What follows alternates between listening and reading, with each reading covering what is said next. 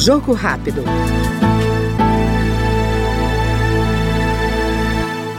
A comissão especial que trata da formação técnica profissional aprovou o relatório da deputada Tabata Amaral, do PSB paulista.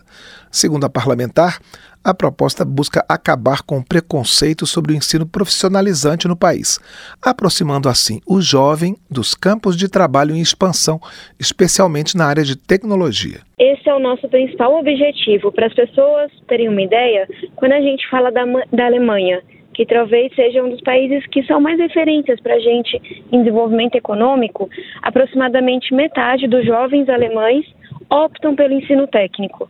No Brasil, a gente sabe que esse valor é de aproximadamente 8%.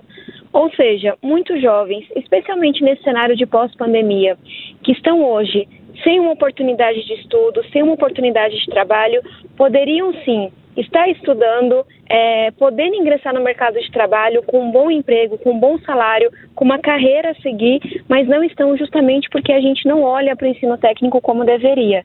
E aí esse projeto ele veio para responder a dois problemas. Um que a gente herda do passado, que é uma visão preconceituosa e bastante ultrapassada do que seria o ensino técnico.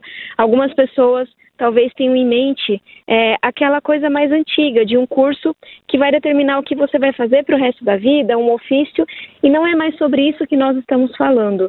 Hoje nós temos muitos é, cursos técnicos e profissionalizantes na área tecnológica, por exemplo, é, que são vagas que a gente sabe que permanecem ociosas no mercado de trabalho, sem serem preenchidas, porque não há pessoas qualificadas para essas vagas. Mas, de outro lado, tem um, um problema que eu digo que vem do futuro, que é a revolução tecnológica.